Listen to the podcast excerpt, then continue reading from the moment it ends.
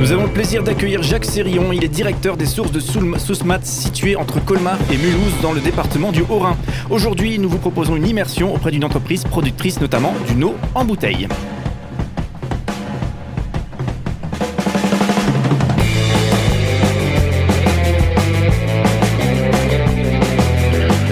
colonne à notre invité de la semaine. Jacques Sérion, bonjour, bienvenue.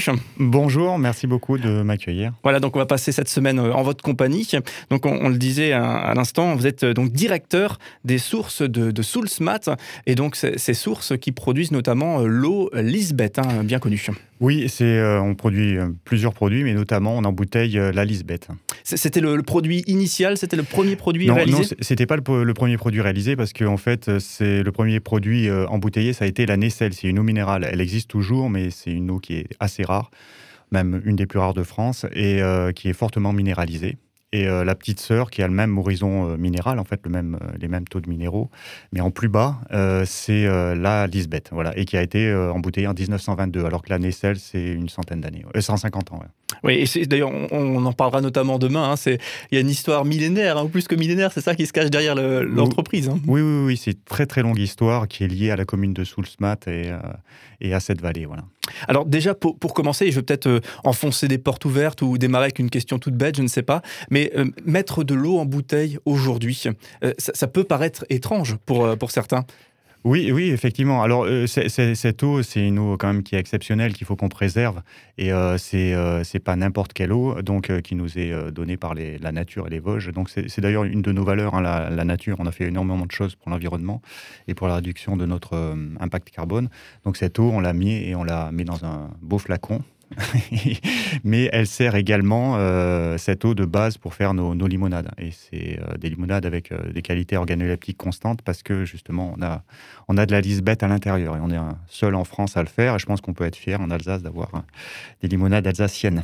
Alors justement, pour, pour repartir sur l'eau, hein, donc quelle est la différence finalement Et j'imagine qu'on n'a pas tous la même eau du, robinet, hein, si, on considère tout l'Est de la France, mais, mais quelle est la différence finalement Quelle est la plus-value d'une eau en bouteille pourrait acheter en bouteille par rapport à une eau qui, coulerait de notre robinet Alors, c'est souvent des questions qu'on se pose, mais euh, il faut savoir qu'en France, quand même, on est assez exceptionnel en termes d'eau, d'eau potable, hein, l'eau du robinet, qui est exceptionnelle en France, et euh, d'eau de source, eau de minérale. On est euh, quand même un peu les champions du monde pour ça. Et d'ailleurs, nos, savoir-faire s'exportent. Hein. Donc en France, on a quelque chose qui est assez, enfin, on a un système assez exceptionnel d'adduction d'eau. Donc une très bonne eau au robinet, quoi. Oui, on a une bonne eau au robinet. Mmh. Elle est déjà potable. Il faut savoir qu'en France, il y a, enfin, dans le monde, il y a des endroits où l'eau n'est pas potable. Et dans beaucoup de pays, même dans des pays développés. Mmh. J'étais euh, à Hong Kong euh, il y a trois ans. Euh, voilà, on se brosse pas, je me brossais pas les dents avec l'hôtel et l'eau du robinet de l'hôtel. Et c'était un, hôtel correct. Hein. Donc en France, il faut déjà qu'on soit fier de ça. Mmh.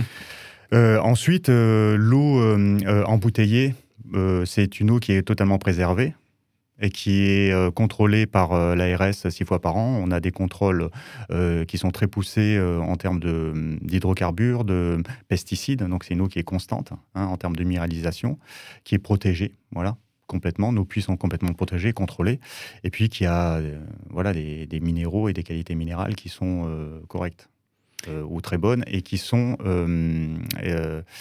euh, qui ont aucun traitement. Voilà. On n'a aucun traitement ni de euh, sanitation, enfin, ou de chlore, ou voilà. Cette eau, elle est préservée.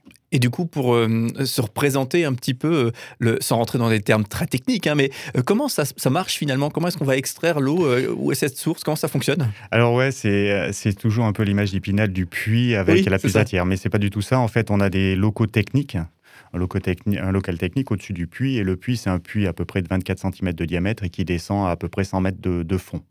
Et on va, euh, on c'est pas non plus une nappe hein, qu'on pompe et qui va se finir, c'est le cycle de l'eau. Donc euh, l'eau s'évapore de la mer et va, faire de la pluie qui va tomber dans les Vosges et puis qui va s'infiltrer. Pour le, il y a plusieurs horizons hein, qui arrivent d'eau, donc euh, dizaines d'années jusqu'à plusieurs centaines d'années. Et euh, donc, on, a une isolation complète par rapport à la surface et on pompe juste sur les cinq derniers mètres. Voilà. Donc c'est. Ah, pourquoi ça, du coup? Ben, Pour protéger, en fait, c'est une eau qui est complètement protégée. D'accord. Il n'y a pas de lien avec euh, la surface. C'est comme une petite euh, rivière souterraine, c'est une circulation dans des failles du grès vosgien. Donc cette, et cette eau va alimenter la nappe d'Alsace. Voilà. Donc on pompe là-dessus sur une petite rivière souterraine, si vous voulez, c'est l'image un peu. Et donc cette eau sort toute l'année à 12 degrés avec un taux de minéralisation qui ne bouge pas. Il peut pleuvoir, il peut faire une sécheresse pendant 6 mois, ça ne change rien. On est, on est une eau vraiment, moi j'appelle ça quand même un petit, un petit bijou, un diamant. C'est notre vie, quoi.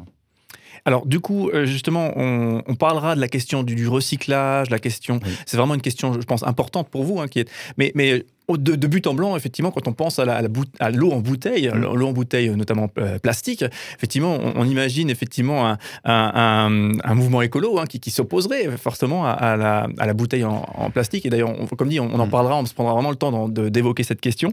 Mais est-ce, que j'imagine qu'il y a de l'avenir Quel avenir justement pour les produits en plastique, euh, et pour les, liquides et l'eau notamment en, plastique Alors oui, alors... Euh, nous, on fait, aux sources de Soulsmat, on fait un peu plus de, 50% euh, en, verre. Mhm. Et une bonne partie en verre consigné, c'est-à-dire avec des verres qui sont retournables.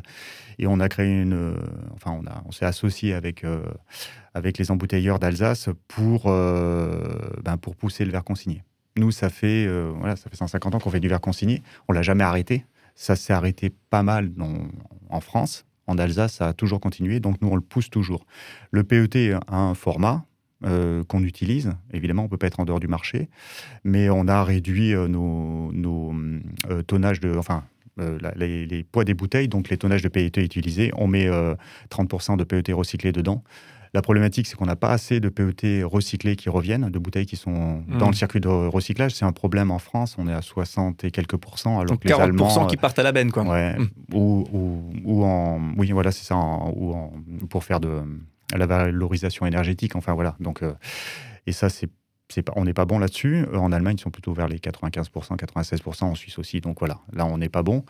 Et donc, pour utiliser ce plastique et refaire des bouteilles, parce que le on a, souvent, euh, on stigmatise souvent la bouteille euh, plastique, mais elle est 100% recyclable. Voilà, donc on, la réutilise euh, plusieurs fois. On peut la, je dire, on peut la rebroyer, la recycler et refaire des, bouteilles avec. nos films d'emballage aussi sont 100% issus de recyclés. Donc il y a des solutions. Évidemment, le verre consigné est bien mieux et c'est pour ça qu'on pousse ce verre consigné et qu'on essaie de le développer. Oui, c'est vrai que le, bon, on pourra aussi là en parler. On aura un volet vraiment consacré à ça euh, ce, jeudi. Mais effectivement, euh, refondre du verre, c'est, il faut être très chaud. Il faut, il y a beaucoup d'énergie qui est consacrée à ça lorsqu'il s'agit de créer une bouteille en verre, alors que créer une bouteille en plastique, c'est beaucoup moins d'énergie, c'est beaucoup moins chaud. C'est bien oui, ça? exactement. En fait, le, le, PET et le plastique, en fait, est euh, moins d'impact environnemental. En fait, si on regarde le cycle de vie en termes de, de, CO2 et de consommation d'eau, que du verre perdu. Perdu, voilà, parce que le verre perdu, enfin le verre en one way, enfin qui va une seule fois chez le client, et euh, qui repart dans la benne pour être rebroyé et refaire du, du, verre, ça c'est quand même très énergivore. Tandis que le verre consigné, en fait, euh, lui est, quand même très vertueux. Quoi. Je pense que là, on brise quand même une idée reçue euh, que le verre c'est super, etc. Mais non, le, le, verre qui part directement donc dans, le, dans, les bacs à benne, donc les, les verreries, c'est catastrophique catastrophique, je dirais que c'est recyclable, mais euh, au niveau euh, euh, impact écologique, c'est pas le meilleur matériau. C'est pas le meilleur. Ok.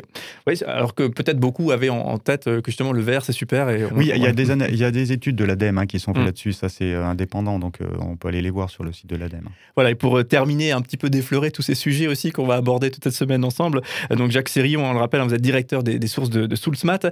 Donc vous dirigez depuis plus de 20 ans hein, maintenant les, sources. Est-ce que vous pouvez pas. c'est pas ce que je voulais dire. Euh, est-ce que vous pouvez nous, nous euh, immerger euh, très rapidement dans quelle est votre équipe, combien il y a de personnes, comment vous fonctionnez? Oui, alors on est, il y a 43 personnes aux sources de Soultmat, donc c'est une PME.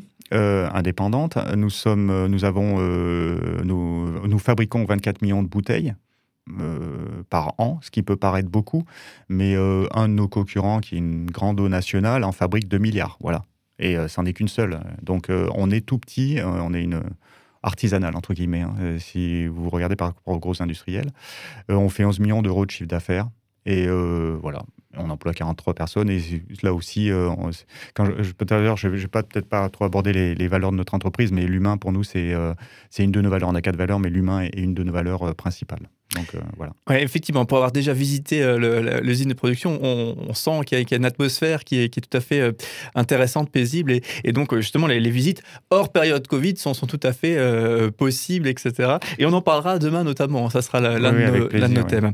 Voilà, donc Jacques Sérion, merci en tout cas d'être avec nous toute cette semaine. Donc, on vous retrouve demain pour poursuivre ces échanges. Et donc, on parlera notamment de, de, l'histoire des sources de, de Soulsmat. Il y a une grande histoire qui, qui, se cache là derrière. Enfin, une petite histoire, mais qui accompagne la grande histoire finalement. Et on parlera également, bien sûr, de, cette usine, de la visite possible aussi de cette euh, usine. À demain, Jacques Sérion. À demain, avec grand plaisir. Merci.